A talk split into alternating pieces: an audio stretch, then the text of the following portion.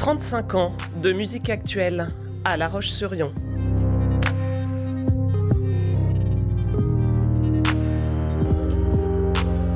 Raconte-moi ton fusion.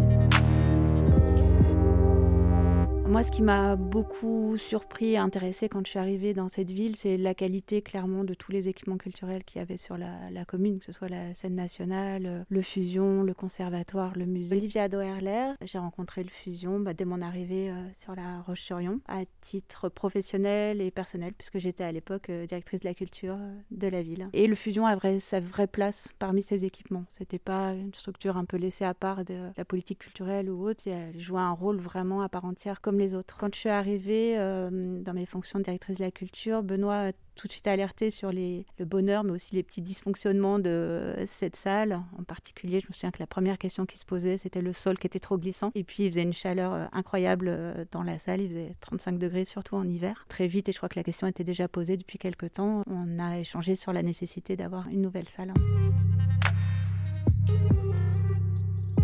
C'était euh, vraiment important euh, pour tout le monde, pour Benoît en particulier, mais vraiment de dire il faut qu'on aille vers une nouvelle salle on va gagner, mais il faut pas qu'on perde ce qu'on avait dans cette salle-là. C'est-à-dire, euh, il m'a parlé tout de suite, et je l'ai ressenti aussi, de l'âme de la salle, de l'intimité qu'il peut y avoir, du rapport euh, scène-salle qui est magique. Tout l'enjeu, c'était d'avoir un outil euh, plus performant, plus accueillant pour les artistes, pour les publics, avoir de meilleure qualité, mais sans perdre tout ce qui faisait le charme de la salle. C'est un lieu qui compte pour plusieurs générations. Je vois mes filles qui sont adolescentes, elles ont fait leur premier concert là, et c'est magique aussi de partager ça en famille. Donc, je pense une très très belle histoire qui s'est déroulée sur ce fusion, enfin dans ce que j'en connais depuis 2008, euh, une, une très belle histoire. De prendre son envol en touchant un public encore plus large. Je crois que là, alors c'était les effets de la, taille de la salle et puis aussi euh, pas pouvoir faire jouer toutes les esthétiques et autres, mais voilà, je pense que c'est vraiment un, lieu qui mérite de toucher un, public encore euh, plus large et comme je le disais juste avant, de toutes les,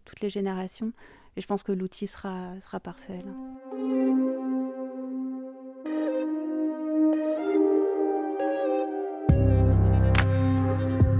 Portrait intime d'une salle mythique. C'était Raconte-moi ton fusion. Une série à retrouver sur fusion.com.